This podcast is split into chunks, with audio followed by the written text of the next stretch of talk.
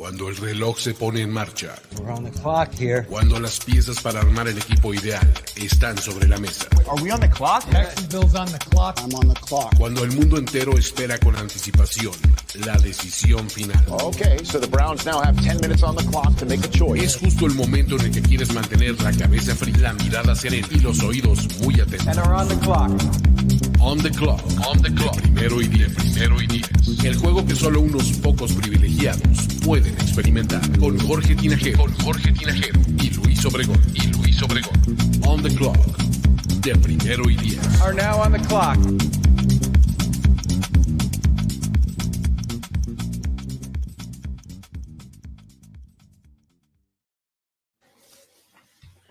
Amigos, ¿cómo están? Muy buenas noches. Bienvenidos todos a este espacio llamado On The Clock, en donde platicamos de asuntos de draft y todo lo que lo rodea. Y pues en esta ocasión vamos a dedicarle un buen rato a hablar del Senior Bowl porque es el tema que está dominando la conversación en este, en este ángulo de cobertura. Mi nombre es Luis Obregón, les doy la bienvenida. Me acompañan como siempre Jorge Tinajero y Diego Lozano. ¿Cómo están amigos? Todo bien por acá, eh, listos ya para hablar de, del draft. Yo sé que muchos dicen, pero ¿por qué tan temprano? Bueno, pues nunca es temprano para hablar del draft, así es que estamos aquí. Yo estoy muy bien, estoy feliz de estar con ustedes eh, para hablar sobre, un poco sobre Senior, Senior Bowl y va a ser muy divertido siempre, como siempre. Gracias por estar aquí. Perfecto, pues ya está. Así están eh, eh, las cosas el día de hoy. Pues miren, hoy cuando estamos haciendo esto en vivo es uh, jueves, ¿no? jueves en la, noche, y eso significa que ya hay tres entrenamientos concluidos eh, del Senior Bowl de en su edición 2022, pero es pues como de, de, comenzar a hablar específicamente de eso, pues hay algunas otras cosillas que, que, me gustaría eh, tocar con ustedes porque pues como que vamos con todo eh, el proceso como es, ¿no? O sea, cronológicamente primero hay que saber pues quién tiene selecciones, cuándo, a qué horas eh, y demás. Y luego empezamos a hablar de prospectos. Y pues la semana pasada aquí les dijimos que teníamos el orden de la primera ronda definido por lo menos hasta la posición 28. Y resulta que pues el domingo pasado, con las finales de conferencia, se decidieron los lugares 29 y 30, ¿no, Jorge? Es correcto, 29 y 30 los equipos eliminados en esta eh, son los que ocupan este lugar. Los Niners en teoría deberían de tener el pick número 29. Desafortunadamente no es así porque eh, lo invirtieron para conseguir a Trey Lance. Eh, es propiedad de los Dolphins, así es que los Dolphins van a ocupar este lugar, el 29. Y los Chiefs se quedan con la posición número 30. El, el, el, la selección de palabras de lo invirtieron fue lo mejor de la. ¿Lo invirtieron?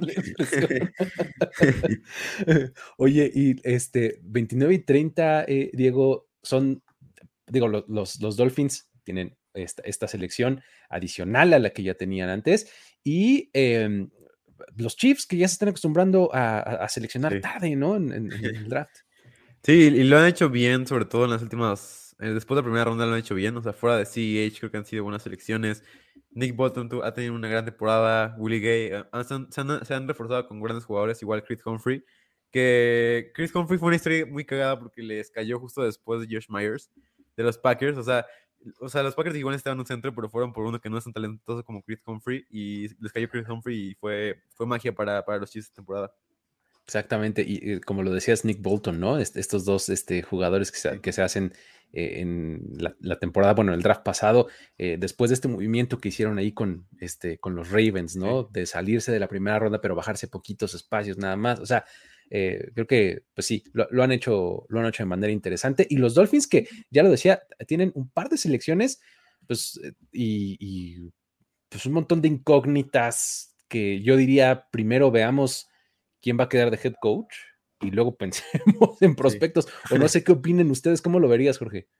Sí, sí, creo que hay muchas cosas que definir. Eh, de hecho, bueno, con este tema de Brian Flores que pone al dueño en el ojo del huracán también, eh, sí, creo que se pone aún más complicado para esta franquicia. Pues vamos a ver qué, qué pasa. Efectivamente, ellos tienen el, el 29 y además. Eh, ah, tienen... no, es que sabes que justamente la otra es de los Eagles, justamente es este. Me, me, Deberían tener el 15, acá. pero es de los Eagles. Exactamente, me corrige acá Mau, muchas gracias. Este, efectivamente, estaba yo contando ese, pero es de los Eagles, ¿no? Es correcto, es el- la posición número 15. Así es que, pues vamos a ver qué, qué sucede con este equipo. Eh, está, está complicado, por ahí mencionan que Watson podría ser una opción, todavía no se sabe nada en este justo momento. Así es que vamos a ver qué hacen con este pick número 29, que ya es tardío eh, para, para las necesidades que podrían tener estos Dolphins. Sí. Sí, son, son un equipo que eh, en términos generales tiene una buena defensiva. Gracias a Brian Flores, no me vayan a decir lo contrario. Sí. Este, ¿no? Y, y- y, pues ahora ya sin él, ahora vamos a ver la identidad nueva que vaya a tener este equipo con el head coach que, que llegue, ¿no? Digo, ¿cómo lo ves?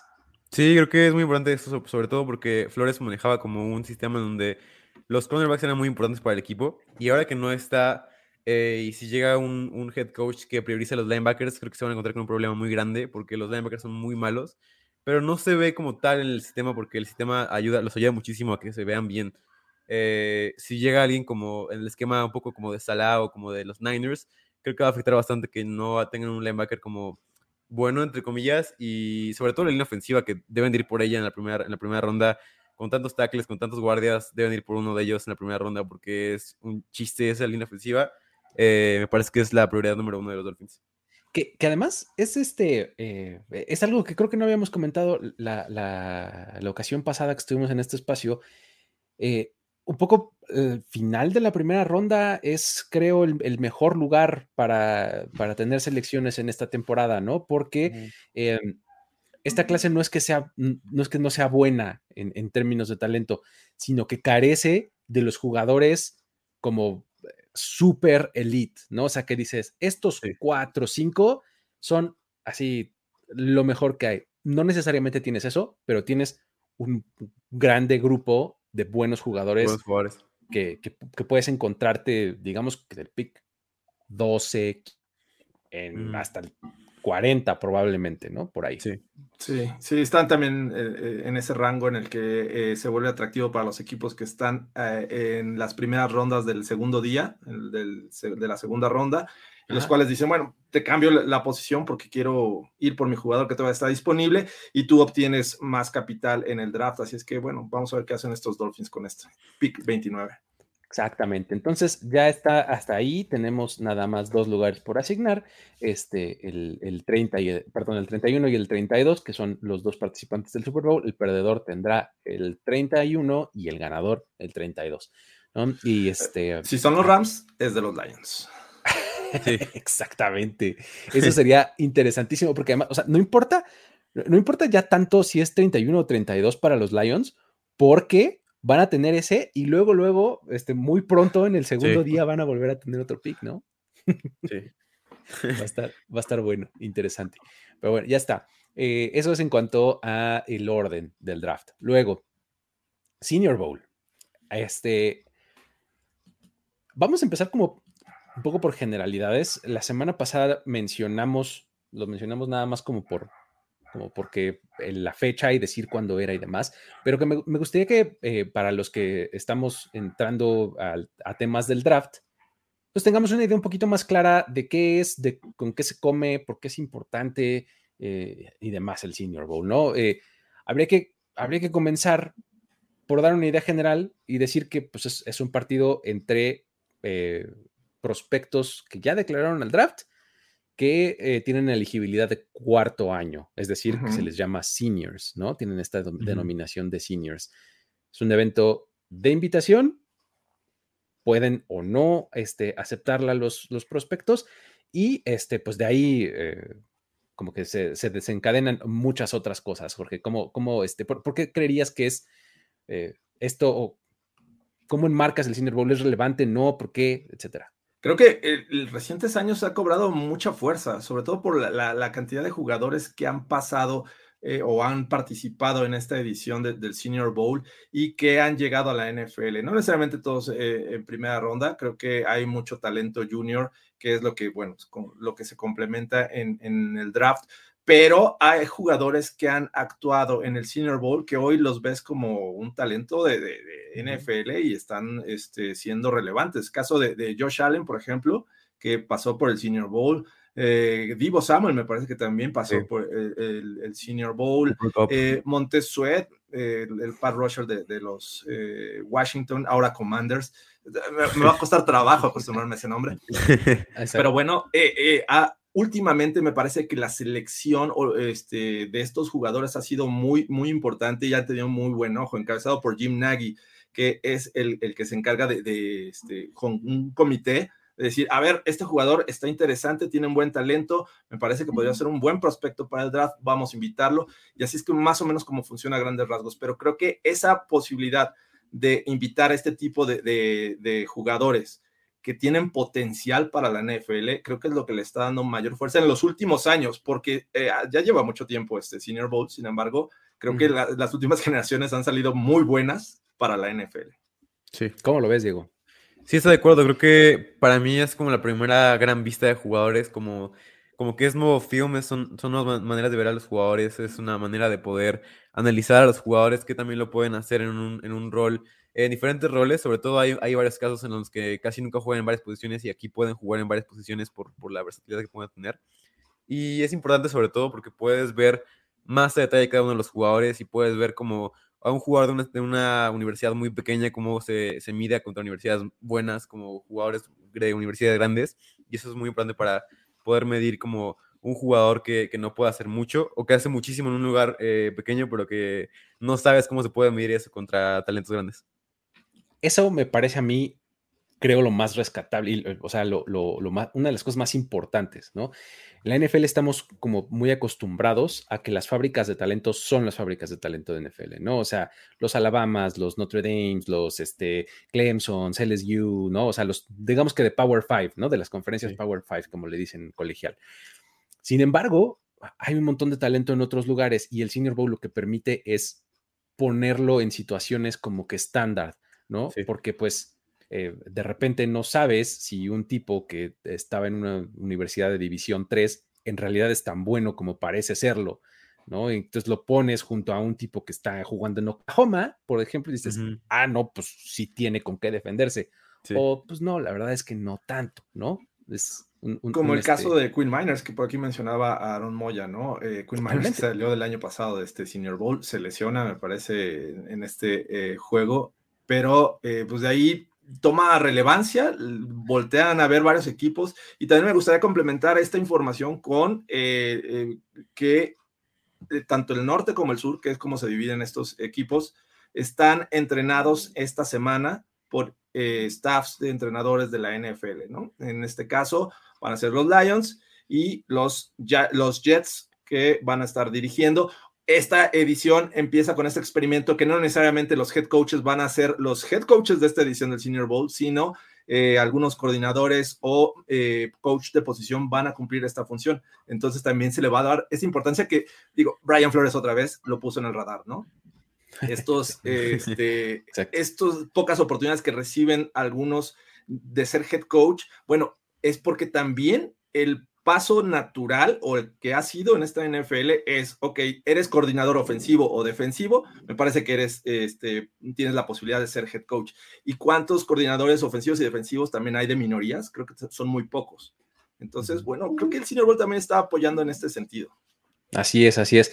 Eh, ya hemos mencionado eh, varios eh, nombres y varios casos.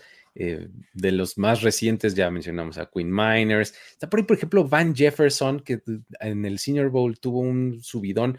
Por ejemplo, un nombre que me llama mucho la atención y que me gusta mencionar siempre es Ali Marpet, ¿no? Ali Marpet, así, eh, el clásico ejemplo de un jugador de una escuela pequeñitita, ¿no? Que lo metes al Senior Bowl y dices, wow, algo muy similar a lo de Adam Troutman. Adam Troutman, el Tyrant de los Saints, creo que es el primer jugador en la historia de la Universidad de Dayton en haber sido drafteado en la NFL. Sí. O sea, ¿Y por qué? Porque tuvo un gran Senior Bowl, ¿no? O sea, una gran semana de entrenamientos, ¿no? Casos así hay un montón, ¿no? Este, eh, de nombres similares. El de Kyle Duggar, por ejemplo, también de Leonard Rhyme, ¿no? ¿Qué, es eso? Diablo también estuvo ayer, eh, el año Diablo, pasado, sí. ¿no? Divine Diablo estuvo por ahí. Josh. Palmer, Michael Carter, Sí, Michael Carter Michael también. Carter. Kyle Herbert, ¿no? Chris Humphrey también. ¿Sabes? Y, y, por ejemplo, o sea, tienes estas historias de, este, de jugadores de universidades pequeñas que se ponen en ese escenario y suben su stock, pero también te sirve de, de repente el senior, el senior Bowl para este, como eh, reforzar o derribar ciertas narrativas que tienes en torno a jugadores importantes, ¿no? O sea, el caso que me parece de los más ilustrativos es el de Justin Herbert, por ejemplo, ¿no?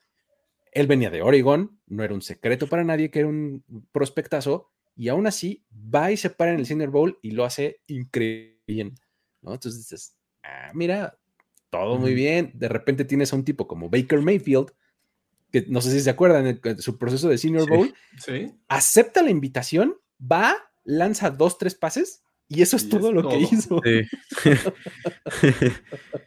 ¿no? que Sí. este, tienes también esas historias, ¿no? Pero bueno, este, um, ah, otro, por ejemplo, Jordan Love.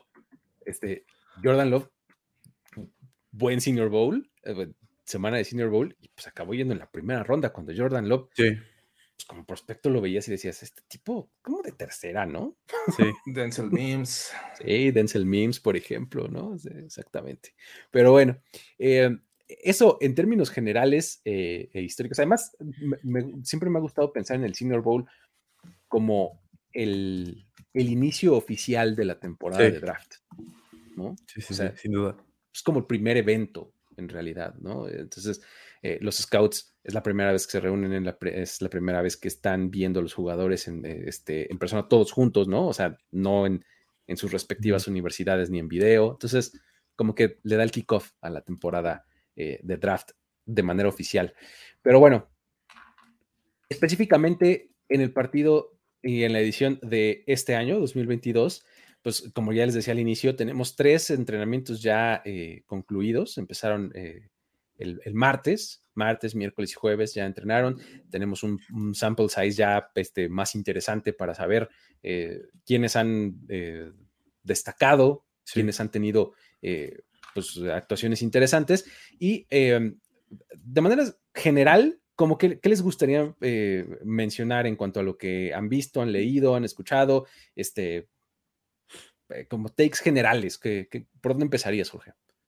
Eh, me, gustaría por empezar a nombrar ciertos nombres, ¿no? Pero el caso de- que, que no lo tengo como entre esos jugadores que más han destacado, pero que sí ha sonado y lo he leído en muchas ocasiones, el caso de, de este coreback que mencionabas la, la semana pasada, Malik Wills, que eh, ha- de repente ha sorprendido, sí, con, con su movilidad y su capacidad para este, avanzar el balón, pero ha lanzado algunos pases que no esperaba, creo que la mayoría de los scouts, y eso le está ayudando. Incluso muchos ya empiezan a mencionar, eh, se colará en este top 3 de corebacks. eh, de- yo sé Ujú. que es muy temprano, pero ya empieza a hacer mucho ruido y eso, este, pues vamos a ver si lo puede eh, afianzar en todo este proceso, que todavía es largo, todavía hay mucho camino que recorrer, todavía falta su Pro Day y, y más actividades, eh, pero creo que este ha sido un buen comienzo para Malik Wills, este proceso del draft. ¿Tienes algún take general o, o te gustaría aventar algún nombre de, de inicio, Diego? Eh, estoy de acuerdo con Malik. Creo que fue de los mayores ganadores la... el día de ayer, sobre todo, porque fue, fue, sobre, fue bajo la lluvia, en donde ningún quarterback jugó bien, y él jugó Ujú. bien porque se vio su brazo, que es para mí el mejor brazo de toda la clase, eh, y se vio como se vio eso, eso claramente en la, en la práctica. Eh, algo que quiero mencionar es que no estoy, cada vez me, me quito más del barco de, de Kenny Pickett. Em, el hecho de que no, no, o sea, como que algo, algo me pinta mal, ¿sabes? O sea, eh, estaba analizando el caso de Sam Darnold y me parece que son quarterbacks muy parecidos, en donde nada más tuvo una temporada grande, en donde las manos no son muy grandes, eh, y ese tipo de, como de, de cosas que no me gustan de Kenny Pickett, creo que cada vez se presentan más. El- el- la práctica de ayer no me gustó nada cómo, cómo jugó, lanzó una, una intercepción, bueno, una jugada que pudo haber sido interceptada, eh, clarísima en medio del campo, que, que dices, ¿qué estás haciendo? Y, y aparte leí, bueno, leí que, que, que Tomlin se acercó mucho con, con Malik Willis, entonces para que empiecen a especular los aficionados de los Steelers. Es, es una estrategia, digo. Hay que bajar el stock de, de Kenny Pickett para que esté disponible para los Steelers, que él dice que quiere irse para allá, pues obviamente la conexión Pittsburgh, ¿no? Claro, este. te- so- son dos casos eh, interesantes, el de, el de Willis y el de, eh, el de Pickett. Lo- lo- ¿Sabes qué es como una cosa que dije, ¿qué? ¿Neta? Lo de que usa guantes, o sea, Sí. en las dos manos y luego se quitó uno, pero se quitó el non-throwing. O sea, se, se quedó Ajá. con un guante en la mano con la que lanza. Dije, órale, eso, eso es rarísimo, ¿no? O sea, no- Sí. Qué extraño. Ahora, agrégale el, el, el factoide que estuvo súper sonado durante la semana. Un día antes de empezar los entrenamientos les hacen esta medición, ¿no? De todas sus extremidades, manos, este, grasa por- corporal, etcétera, todo eso. Y resulta que Kenny Pickett salió el asunto de este de que es el, tiene el double joint, ¿no? O sea, que es como esta hiper, hiperflexibilidad de, de, las, eh, de los dedos de la mano y su pulgar naturalmente apunta hacia enfrente, no hacia un lado. Entonces, eso impide, o sea, eso hace que su que la- extensión desde la punta del, del pulgar hasta la punta del meñique, que es lo que, que es lo que miden, pues sea menor, ¿no? Sí. El tamaño de las manos es, es un dato este, que a veces se saca un poco de proporción, pero sí es importante, ¿no? ¿Cómo, cómo lo ven? Es muy importante. Sí. Eh, eh, entre más grande la mano, más control tienes del balón. Nada más veamos el ejemplo de Ben Roethlisberger. Eh, la capacidad que tiene una mano grande para hacer pump fakes. O sea, y, Sí. creo que varias veces en su carrera engañó al camarógrafo porque hacía una, una- un pump fake tan creíble que eh, congelaba la cobertura y a veces hasta los mismos lineros. O sea, pensaban que ya había lanzado y se- se- se detenían. Entonces, esa capacidad te la da tener una mano grande para lanzar el balón. El caso contrario de esos, que, eh, esos corebacks que no tienen esa, ese control, ese pump fake, y, y en ocasiones esto también les lleva a perder el balón. Un sack bien, o sea, un manotazo de un jugador defensivo. Si tú tienes la mano grande, es difícil que te boten el balón. Pero si tú tienes apenas agarradito el balón y, y- y con cualquier manotazo, es fumble. Entonces, sí es, una, es de importancia tener una mano grande.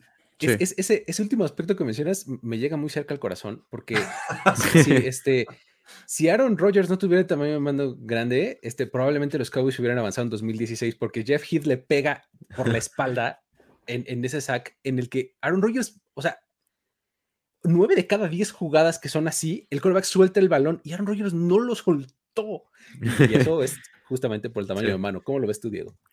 Sí, creo que es muy importante, sobre todo en partidos como de lluvia. Justamente por eso lo, lo mencionaba el, el entrenamiento de ayer, porque fue un entrenamiento bajo la lluvia, en donde los quarterbacks con manos pequeñas siempre se ven afectados. Se vemos a Kyler Murray jugar bajo la lluvia contra los Bears esta temporada. Se vio horrible Kyler Murray esta temporada contra los Bears bajo la lluvia. Y es un, es un quarterback de mano chica y se ve cómo esto le afecta en su juego. Eh, creo que es algo que, que debe no tanto de preocuparlos como tal, pero es un factor importante porque eh, bajo la lluvia, sobre todo en varias ciudades en las que te puedes enfrentar, como en, el- en las que no estás en un domo, eh, Kenny Pickett puede sufrir bastante. Exacto, ¿no? Entonces, recuerdo recuerdo eh, la vez que eh, jugó Tom Brady aquí en México y fue a la conferencia, bueno, fue allá al podio a, a dar su, su conferencia. Era un, un stand como de acrílico, totalmente transparente, y lo primero que recuerdo que hizo es poner sus manos así este, en el- sobre el acrílico, donde estaba el micrófono, ujú. y dice, ay, güey, o sea, la mano impresionante, o sea, parecía que traía manopla, dije, no. del tamaño razón, así del, sí. de- del podio, ¿no? Tal Sí, está impresionante y así muchos, ¿no? De, de hecho, bueno, por eso creo que Red Roethlisberger hacía ese, tipo de, de pump fakes.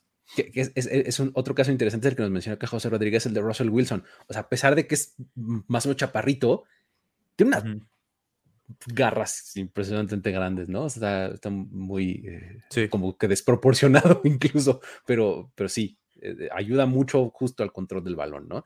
Eh, es, creo yo, un, un elemento más que, este, que evalúas, ¿no? No necesariamente es tu, Exacto. tu principal. No, hay una- varios, claro, sí. Exactamente. Ahora, eh, regresando al, al- al caso de, de, de Willis que, que- que tenías este, hace rato el- las impresiones, Jorge, eh, um, él, pues un poco esperábamos que fuera eso, ¿no, Diego? Pero Sí. este, la verdad es que a mí me ha gustado bastante lo que se ha, lo que se ha visto de, de Malik Sí. Willis. ¿Cómo, ¿Cómo lo ves tú? Sí, veo, veo esperanza en Malik Willis. Cada vez me subo más a su barco. Creo que pueden más equipos subirse a su barco porque también vimos varias eh, jugadas en donde corre y lo hace muy bien. Además, el hecho de que te pueda eh, hacer jugadas como fuera de plataforma con su brazo, que es como yo lo pienso el mejor de la clase, me creo que te puede dar mucha esperanza y puedes, o sea, puede que sea un quarterback que vaya, que vayas puliendo poco a poco, sobre todo su presencia en el, en el pocket Ujú. pero ya tienes por lo menos el, el juego terrestre que vimos que si eres un quarterback élite en el juego terrestre, la puedes armar con una, con una ofensiva que esté armada para ti en un juego terrestre como es Jalen Hurts en los Eagles. Y donde se dieron cuenta a- en la semana 6 que, güey, Jalen Hurts no está lanzando bien, vamos a, a hacer que corra cada vez más. Y entonces toda la línea ofensiva de los, de los Eagles se dieron cuenta que era un, un- un gran aspecto terrestre. Y puedes algo parecido como Malik Willis, en donde puedas ajustar tu ofensiva a, a un juego terrestre, con una buena línea ofensiva eh, en el draft, sobre todo en free agency, tener como todo armado para que se pueda dar esto. Si lo necesitas, si lo necesitas luego, luego, pero si no, puedes eh, sentarle un año, puede ser también. Totalmente. A, a- a mí, de verdad, lo desde digamos que finales de la, de la temporada colegial, cuando empezaba medio a, a Ujú. ver prospectos y eh, salió, dije, ay, este como que me llena el ojo un poco. Y han pasado los, eh, los meses ya y cada vez me convence un poco más, eh, Sí. de verdad, porque creo que es, es este tipo de quarterback que además tiene, tiene el- el- el- también la característica de tener un brazo y de lanzar unos latigazos. O Sí. sea, Que Mm. parece que lo hace sin esfuerzo. Sí, exacto. exacto. ¿Sabes qué me recuerda en ese sentido Michael Vick? ¿Te acuerdas Mm. cómo lanzaba Sí, Michael sí, Vick sí. de- como, como un muñecazo así nada más, como Ajá. algo así, ¿no? Y por unos pases súper, súper, este, con mucho zip, o sea, eh, que, que atraviesan el viento, la lluvia. eh, Entonces, eso me gusta mucho. de- de Digo, las comparaciones van a llegar inmediatamente con este coreback por muchos que han tenido éxito recientemente en la NFL, ¿no? Ya más equipos están optando por ir hacia esos corebacks móviles, ¿no?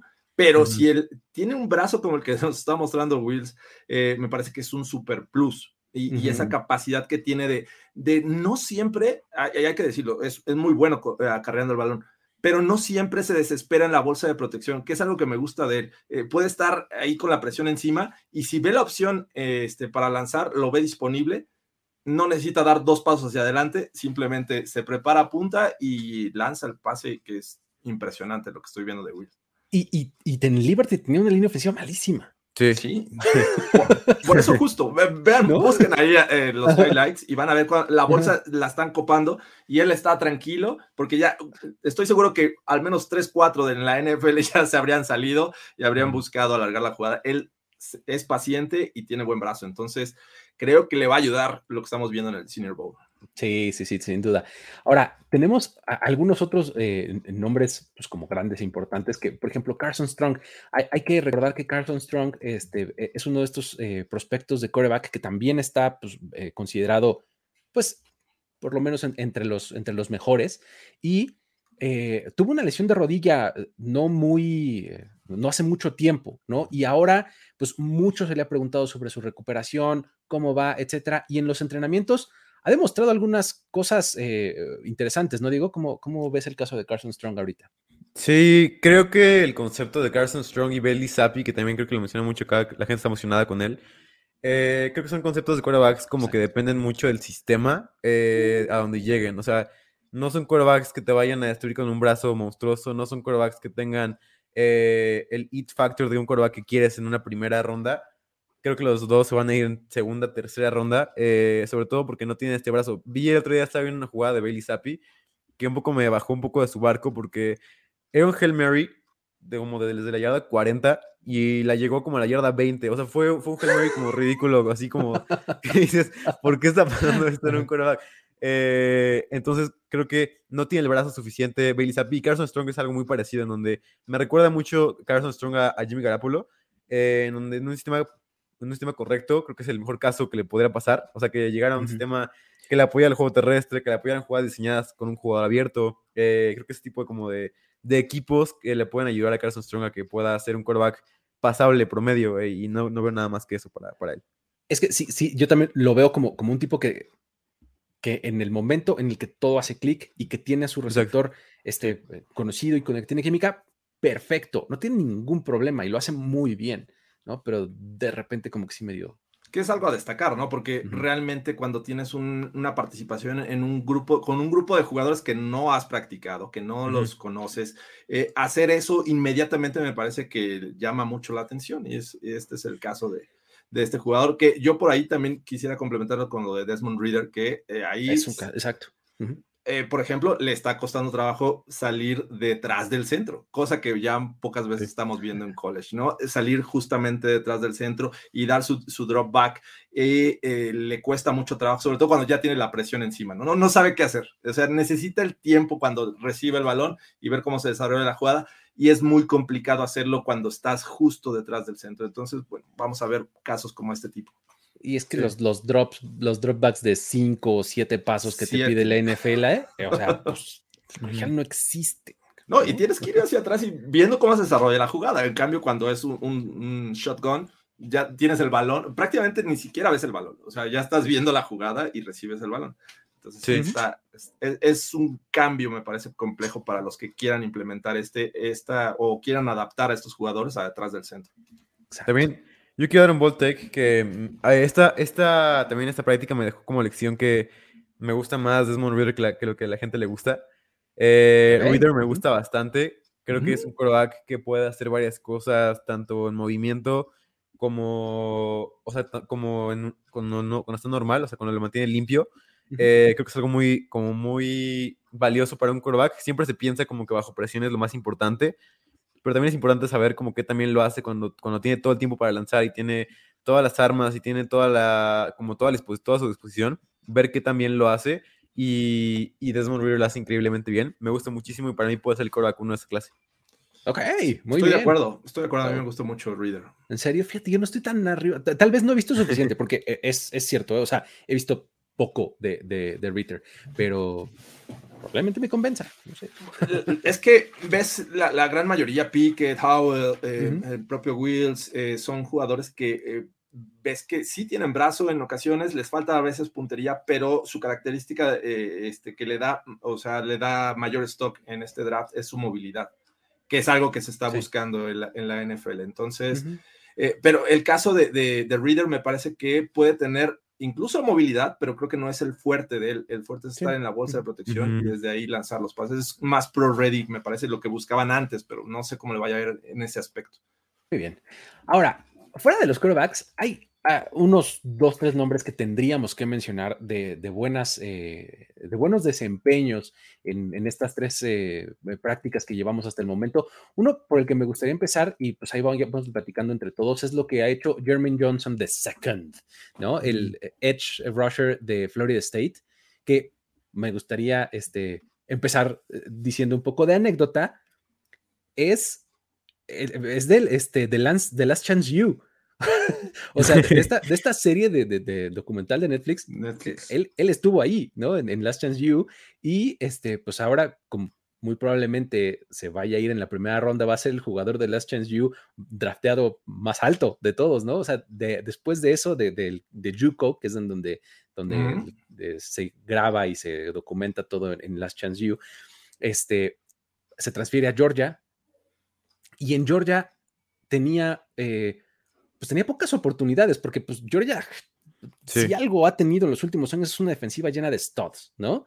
Uh -huh. Y pues imagínate que, te, que compartía tiempo con Naciso Yulari, con, con, todos estos pass rushers que hemos visto que son bastante buenos y todo, toda la, la, frontal que tienen este, este año que fueron campeones, etcétera. Entonces no encontraba mucho tiempo de juego, se acaba transfiriendo a Florida State y en Florida State tiene una muy buena temporada. ¿Cómo han visto este, sus entrenamientos y, y, y cómo, cómo, le está yendo ahora en el Senior Bowl? Diego, si quieres, ah, Sí, sin duda es de los, de los risers más grandes de este Senior Bowl, porque lo veíamos más como un jugador de segunda ronda, por, porque es un jugador ya grande como tal para, para la NFL, además de que tiene como varias cosas que no te gustan en un, en un pass rusher, como puede ser que que no es un atleta tan, tan grande como quisieras que fuera o un atleta tan fuerte como quisieras que fuera. La realidad es que es un jugador que ha levantado sobre todo porque le ha ganado a Bernard Raymond, que es de un chico que ahorita voy a hablar sobre él más adelante, pero le ha ganado buenos tackles y le ha ganado a, a, tackles que van a ser de la NFL y posiblemente primera ronda. Y esto habla muy bien de él, esto habla de que puede hacer cosas muy buenas eh, y de que puede sobre todo ganar eh, no solo en el juego terrestre, que es donde había destacado, sino también como un pass rusher que pueda presionar una y otra vez, además de que es un jugador que está, que es como de acero, o sea, el hoy no se dobla nunca, es un, es un jugador como que te gusta tener en tu equipo, creo que eso también ha levantado muchísimo eh, en, los, en los equipos. ¿Algo que agregar, Jorge, al respecto de este? Físicamente es un tipo eh, con cualidades bastante atractivas para un pass rusher, ¿no? 6'5 es, es, lo que mide eh, Jermaine Johnson. Y esta semana, la verdad es que también ha eh, demostrado que no necesariamente es un talento de segunda, sino que creo que lo puede catapultar a la primera ronda. Eh, tiene una jugada ahí que donde va directo sobre el tackle ofensivo y prácticamente hace el, el famoso bull rush, o sea, ir directo sí. y empujarlo, Ajá. y lo dominó y lo, lo aventó. Entonces, eh, eh, ese tipo de jugadas es los que realmente te, te llaman la atención, pero no necesariamente es su única técnica, ¿no? Para uh -huh. presionar al coreback. Me parece que puede tener un buen, sólido, buen paso, tiene velocidad, tiene extensión de brazos. Eh, si el coreback se atreve a pasar ahí a un lado de él, me parece que es un, una tacleada segura. Es un, un, jugador muy talentoso, me ha gustado lo que he visto esta semana. Y estos enfrentamientos de uno a uno, la verdad es que los disfruto demasiado. Sí. Cuando ponen ahí un tackle eh, o un guardia contra el jugador defensivo, este, me parece que Jermaine Johnson se ha visto bastante bien. Que es, es, a mí también me gusta mucho, pero se me hacen como medio, medio injustas, esas, sobre todo en la línea. Cuando es liniero ofensivo contra pass rusher, se me hace medio injusto. El, el, el, tackle no, no necesariamente tiene las de ganar, ¿no? Está más fácil para el pass rusher, ¿cómo ven? Y me parece mucho más injusto cuando es tackle defensivo y sobre todo tackle defensivo muy robusto eh, contra uh -huh. un solo eh, liniero, porque regularmente eh, lo enfrentas doble equipo a ese tipo de jugadores y el 1-1 es realmente injusto. Exacto, no tiene tienes ayuda de nadie y así no se juega el NFL, sí. ¿no? Sí, pero, pero sí son bien entretenidas. O sea, e, eso que este, por eso, por ejemplo, a, a otro, otro gran ejemplo de, de, Senior Bowl, Aaron Donald. Me acuerdo uh -huh. muchísimo del Senior Bowl de Aaron Donald en 2013, cómo despedazó a todos. O sea, eso sí fue pues, sí. muy revelador eh, y se comprobó como cierto. Pero en, en, los drills uno a uno, hombre, les ponía unos trajes de payaso a todos, así, a los All Americans, ¿eh? Así, Sí. All American Cyril Richardson, o sea, de todos los dineros ofensivos que le ponían enfrente, no tenían ni media oportunidad contra él, ¿no? Pero bueno, este, eh, en general, creo que ha sido una semana en donde los dineros defensivos han destacado bastante, ¿no? Otro sí. que, que, se ha metido en las conversaciones y en los encabezados y demás es Travis Jones, de, mm. de, de los Huskies, ¿no? De, de Yukon. Eh, ¿Cómo lo has visto, Jorge? A mí también me ha gustado mucho y parte de esa injusticia creo que eh, se ve con Travis Jones, ¿no? Enfrentar a un guardia, un centro, es totalmente injusto por la, las cualidades que tiene este jugador. Mide 6'4", 328 libras, pero tiene una fuerza el tipo que nada más con que haga los dos brazos así, saca de balance al, al jugador que tiene enfrente, ¿no? Eh, ves los highlights de cuando está jugando y realmente el uno a uno eh, casi nadie lo puede eh, bloquear. Necesitas dos jugadores para bloquear este tipo de, eh, este, de este tackle defensivo y Travis Jones la verdad es que también está eh, haciendo un buen trabajo en esta semana de, del Senior Bowl. Diego. Sí. Sí, eh, a mí Travis Jones me encantaba, para mí era un sleeper sobre todo en, en, este draft. Él junto con Logan Hall, que también se ha visto muy bien en este Senior Bowl. Eh, el problema que tengo con, Travis Jones es que se valora mucho en la NFL que puedas mantenerte bajo y el hecho, el hecho de que él siempre se levante antes o que, o que lo pueda, casi nunca tenga una técnica adecuada para atacar al, al centro o al guardia, creo que puede afectarle bastante en la NFL. Eh, aún así tiene manos increíblemente fuertes, posiblemente de las más fuertes de todos los linieros defensivos eh, interiores. También creo que como su lo largo que es, le puede ayudar muchísimo para poder ser bueno en la NFL, así que creo que estos, estas dos características son muy buenas para él y lo ha hecho increíblemente bien en este Senior Bowl, ganándole un, de hecho un uno contra uno contra, contra Sion Johnson, que es un guardia que me encanta, que es de primera ronda. Zion Johnson es de mis favoritos, ¿eh? Sí. este, es de, de, además ha subido un montón. Otra, otra historia padre, si quieren nos, nos, movemos a ese. Zion Johnson es este, eh, es un tipo que terminó su elegibilidad en, en, Boston College, pero no, no está ahí. O sea, él se, dedicaba, él se dedicaba a jugar golf. O sea, él era golfista, ¿no? Y de repente le dice, ah, ¿por qué no? Pues tengo más o menos tamaño y estoy más o menos fuerte, ¿no? Imagínate los estándares, ¿no? Este, sí. va a probar fútbol, ¿por qué no? Eh, entra y oh, este, se, se, enrola y nadie lo quiere, obviamente, pues, pues tú jugabas golf, mano, estás grandote y todo, pero na, nadie lo sí. quería, ¿no? Entonces, este, de ahí, pues entra al, este, al portal de, este, de transferencias, ya sabes, y termina en Boston College y tiene una temporada bastante sólida y últimamente ah, está escalando draft boards este, a lo sí. cañón, o sea, probablemente sea el segundo mejor eh, IOL, o sea, de línea Ajá. ofensiva interior, o sea, solamente detrás de, de Linderbaum, ¿no? De- del centro de, de LSU. Sí. Pero de ahí en fuera, Zion eh, se me hace que va este, a col- colarse en la primera, ¿eh? O sea, no, no lo vería yo descabellado. Sí. Adelante, Diego. Ah, y, y sobre todo, yo lo puse en mi mock draft en, en- que hice. Lo puse en los Packers antes de que fuera todo el hype. Y ahora creo que lo quiero levantar un poco más todavía de, de que los Packers lo, lo agarren. Eh, me encanta Sion Johnson, sobre todo en los Packers con ella y Dillon que jugaron juntos. Creo que es como el, el sueño de los Packers tener a Sion Johnson en, en el número 28, creo que es. Eh, y tenerlo ahí sería un sueño. También acabo de ver que los Jaguars acaban de contratar a, a Doug Peterson. ¿Qué? ¿Qué? Cállate. ¿Ya? No puede Sí. ser. A ver. Se fue mi muchacho Doc Peterson. ¿Sí? ¿En sí, sí, serio? Doc Peterson está siendo en este momento contratado por los Jaguars. Qué locura. Breaking news a medio programa del draft. Pero bueno, Ah. este, Jaguars, Sí, Doug Peterson, sí, ok. los Jaguars. estabilidad. Es, es un poco lo que yo decía, es un poco lo que siempre dije. Los Jaguars ahorita lo que necesitan es steady the ship. Sí. Creo que es lo más inteligente. Un poquito de pausa. Experiencia en el puesto y Ujú. experiencia para trabajar con los corebacks, que es lo que necesita Trevor Lawrence. Entonces, bueno, vamos a darles el beneficio de la duda. Pero volviendo al caso de, de, de Zion, este, creo hay, hay tres cualidades que a mí en lo personal me gustan mucho y creo que también son razones por las cuales los equipos lo están considerando alto en este draft board, en este big board, eh, que es la capacidad de aguantar el bull rush. O sea, eh, se puede anclar con sus dos pies y puede aguantar el embate de los eh, tackles defensivos, lo hace bastante bien. Eso le permite, además, de, de- eh, cuenta con un gran balance que le permite no, no este, desestabilizarse y mantener el bloqueo. Y otra es la capacidad también de moverse lateralmente, que eso le ayuda mucho para a, este, cuestiones de proteger el- el- al coreback. Entonces, Sí. me gusta mucho lo, lo que veo en él. Vamos a ver cómo se desenvuelve en este Senior Bowl, que creo que muchos van a estar atentos a lo que haga el, el próximo sábado. Así Sí. es. Em, mencionemos un, un, un defensivo más, ¿no, Diego? ¿Tienes por ahí? Sí. Tengo a, a este jugador que he defendido. Él sí lo he defendido desde diciembre.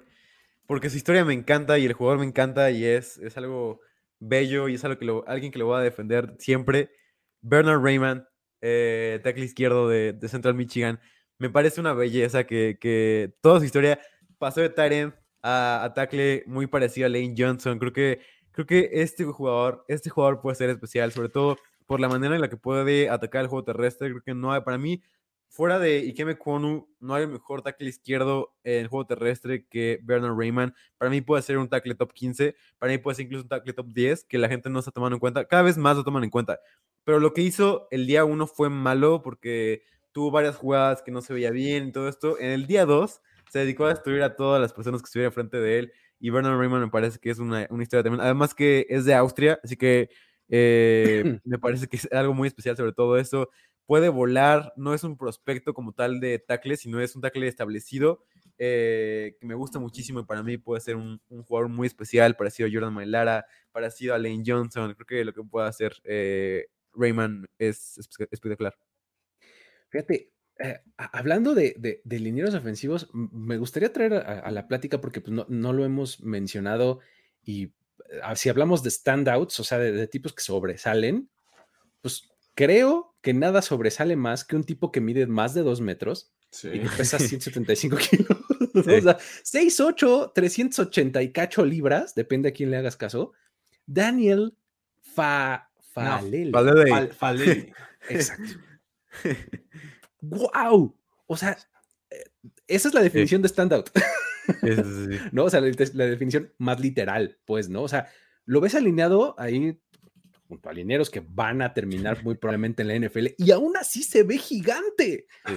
¿no? Está- está Digo, impresionante. Es una mole. sí, de- y eso, pues obviamente es una ventaja para unas cosas y una desventaja para otras, ¿no? Lo hemos visto en, este- en los entrenamientos a lo largo de estos días. Es muy bueno en el juego terrestre, tiene mucho poder, mucha fuerza, pero un speed rusher le da la vuelta relativamente fácil.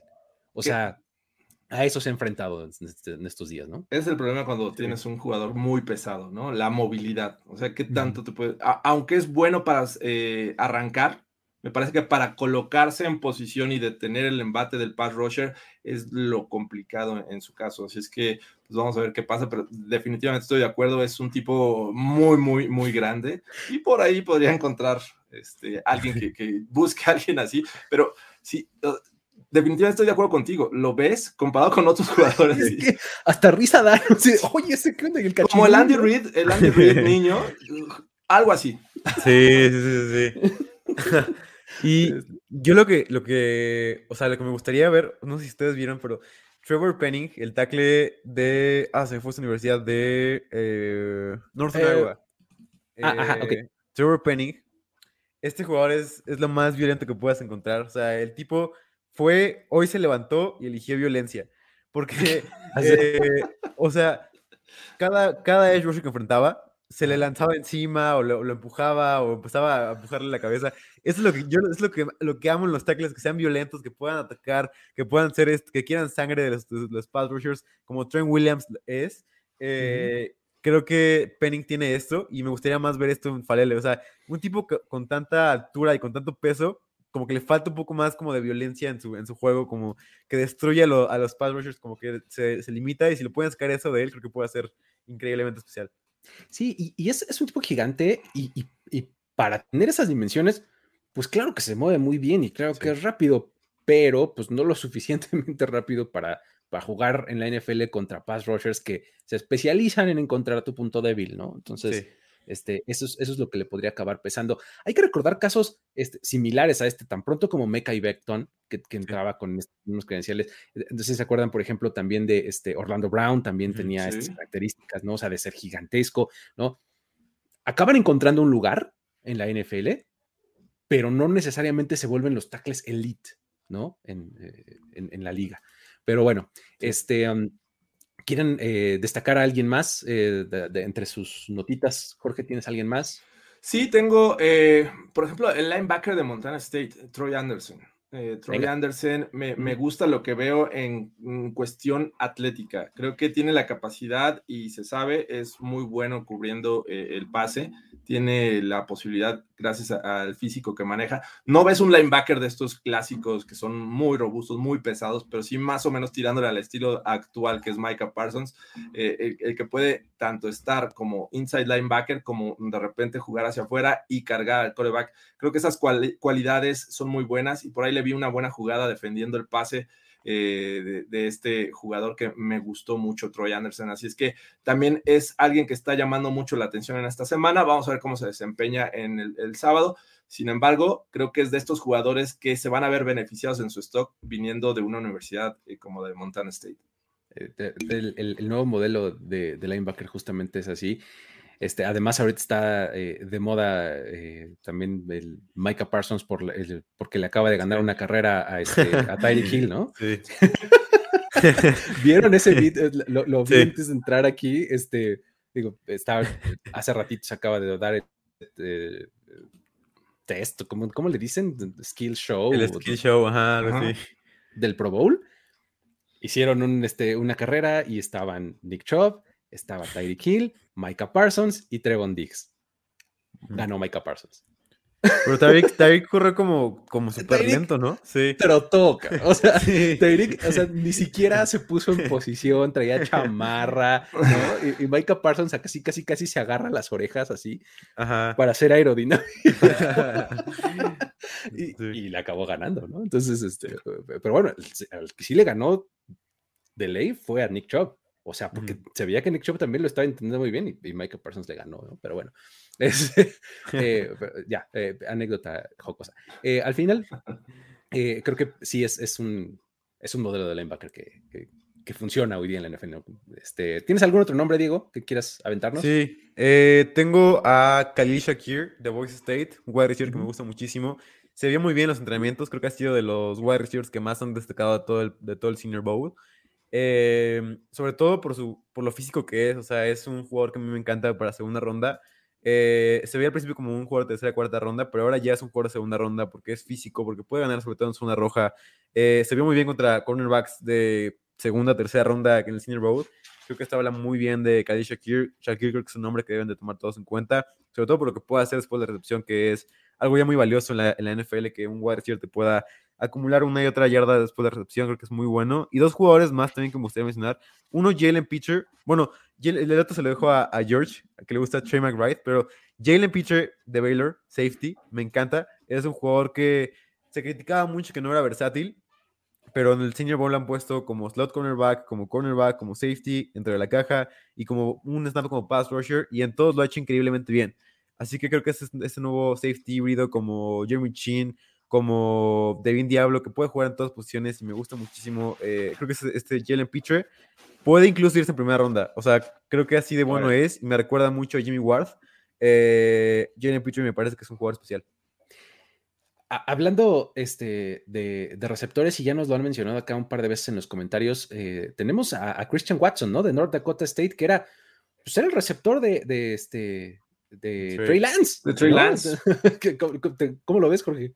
Eh, lo que destacan mucho es su, su velocidad Grandote y bien rápido, ¿no? Y muy rápido, sí. De hecho, vimos un highlight de él en estos días, en el que prácticamente el cornerback no, no fue rival para él. Se, despegó desde el inicio y nunca lo alcanzó. Entonces, me, encantó lo que vi de, de, entrada, ¿no? De las cualidades atléticas. Vamos a ver si esto lo puede trasladar a ser efectivo en la NFL, pero sin duda creo que esto se puede ir trabajando cuando un equipo lo puede seleccionar sin necesidad de tener a un wide receiver inmediatamente, sino eh, que vayas formando un wide receiver 3, wide receiver 4, le vas dando participaciones y creo que es este tipo de jugadores, eh, Christian Watson, que puede eh, ser este tipo de, soluciones a largo plazo, no inmediatos, pero me gusta lo que veo en él.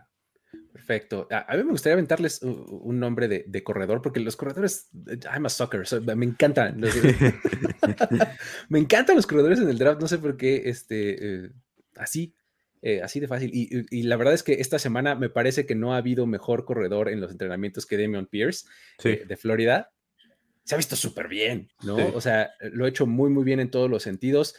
Eh, como que el, mayor, la mayor crítica que se le hacía este, era que pues, ser un corredor como de línea de gol o de dos downs, este, porque pues, es un tipo bastante agresivo, fuerte, que va hacia adelante, ¿no? Entonces como que lo, lo puedes encasillar en ese rol pero en los entrenamientos ahora en el Senior Bowl lo han puesto a hacer de todo y lo ha hecho bastante bien.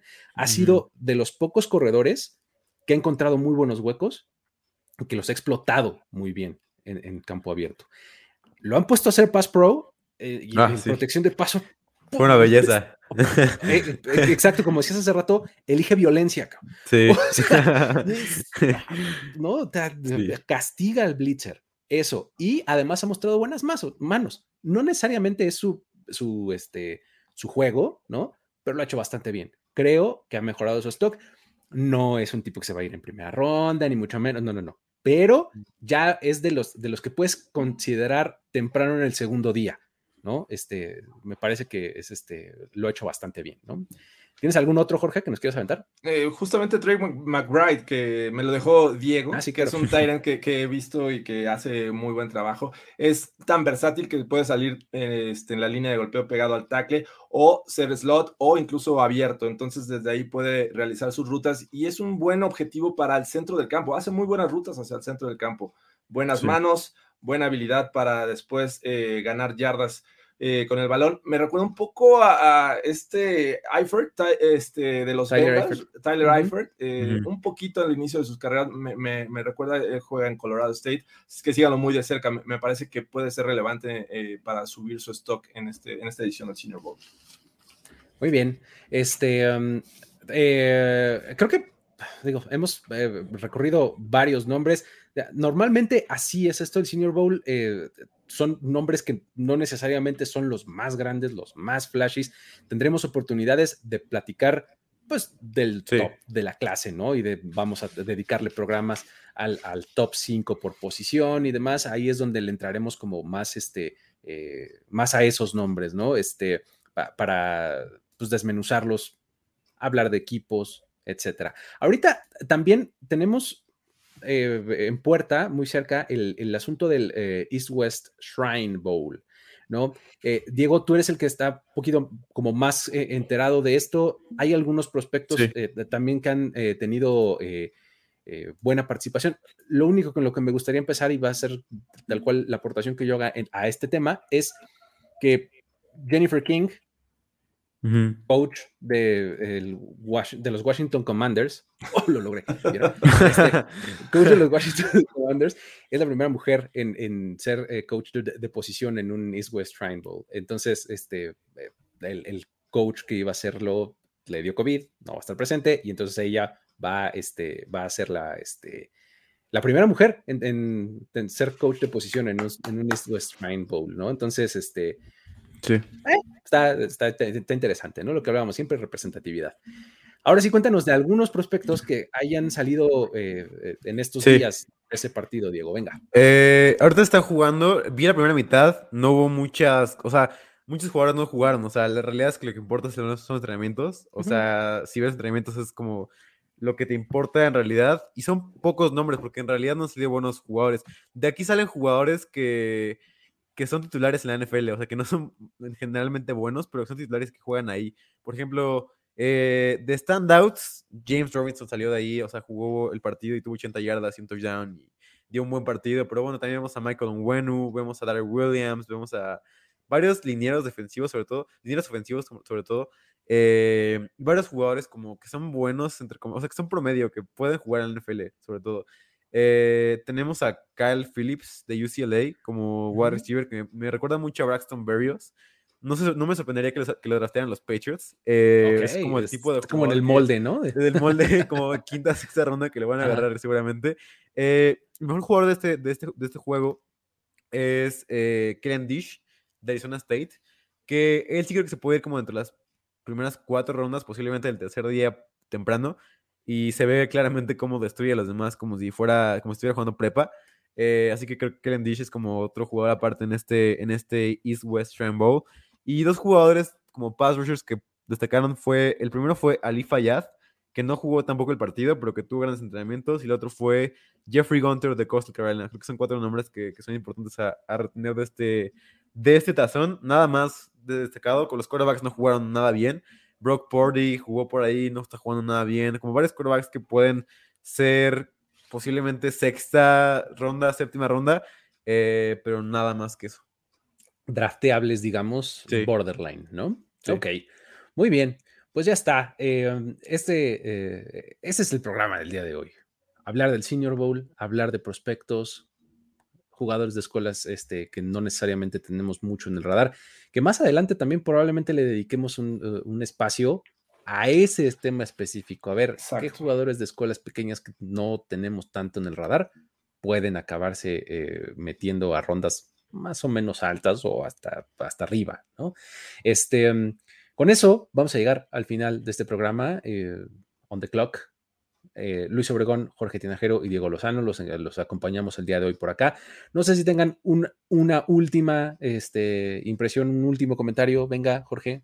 Eh, Realmente no. Eh, ojalá y puedan ver el sábado el juego. Eh, Me parece que aunque lo relevante y mucha de la carnita que hay para analizar está en los entrenamientos, me parece que pueden resultar actuaciones que catapulten a algunos jugadores este, a algunas rondas hacia arriba. Así es que no, no lo desestimen. Es un buen juego. Vean, analicen, no se fijen en el marcador y, y, pues vean cualidades y este, debilidades de los jugadores.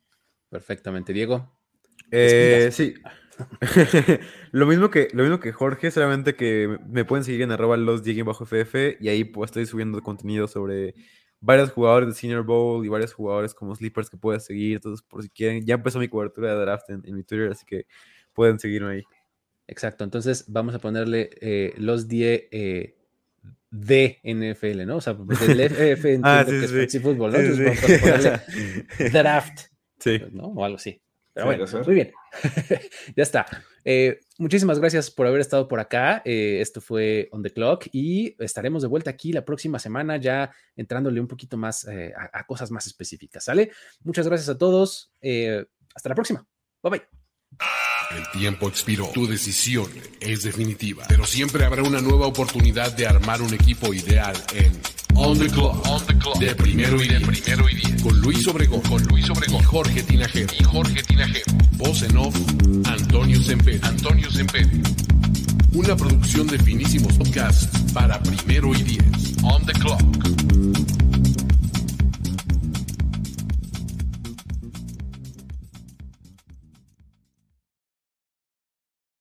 Step into the world of power, loyalty, and luck. I'm gonna make him an offer he can't refuse. With family, cannolis, and spins mean everything. now, you wanna get mixed up in the family business. Introducing The Godfather at ChumbaCasino.com. Test your luck in the shadowy world of The Godfather slot. Someday, I will call upon you to do a service for me. Play The Godfather now at ChumbaCasino.com. Welcome to the family. No purchase necessary. VGW Group. Void where prohibited by law. 18 plus. Terms and conditions apply.